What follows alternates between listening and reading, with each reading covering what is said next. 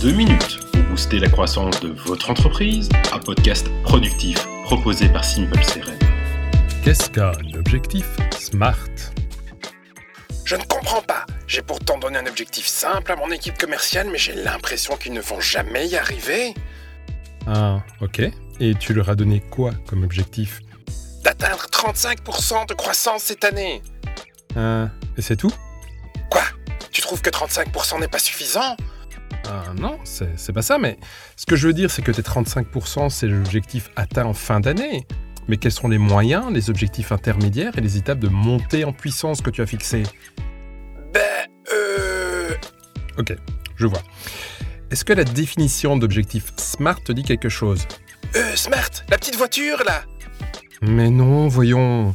L'approche SMART, c'est une méthode de définition d'objectifs bien connue qui garantit que les objectifs sont spécifiques, mesurables, atteignables et pertinents ainsi que temporels.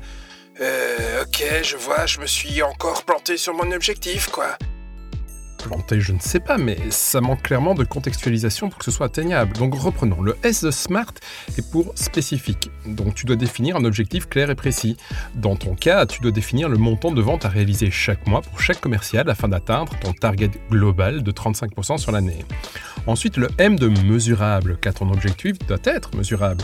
Donc par exemple, pour chacun de tes commerciaux, tu dois définir le nombre de contacts clients, de rendez-vous et de devis qu'ils doivent produire chaque mois pour atteindre le chiffre d'affaires mensuel défini.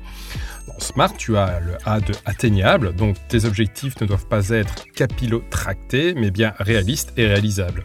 Tu enchaînes avec le R de pertinent, car si tes objectifs ne sont pas pertinents, ton équipe ne sera pas motivée à les réaliser.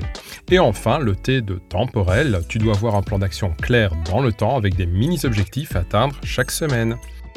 Ok, je comprends mieux. Je définis un objectif global qui est réaliste, je le découpe par des objectifs individuels par mois avec des KPI hebdomadaires à atteindre, comme on l'avait vu dans le podcast sur les KPI en début d'année. C'est parfait, tu as tout compris. À bientôt pour plus de réussite sur crm-pour-pme.fr.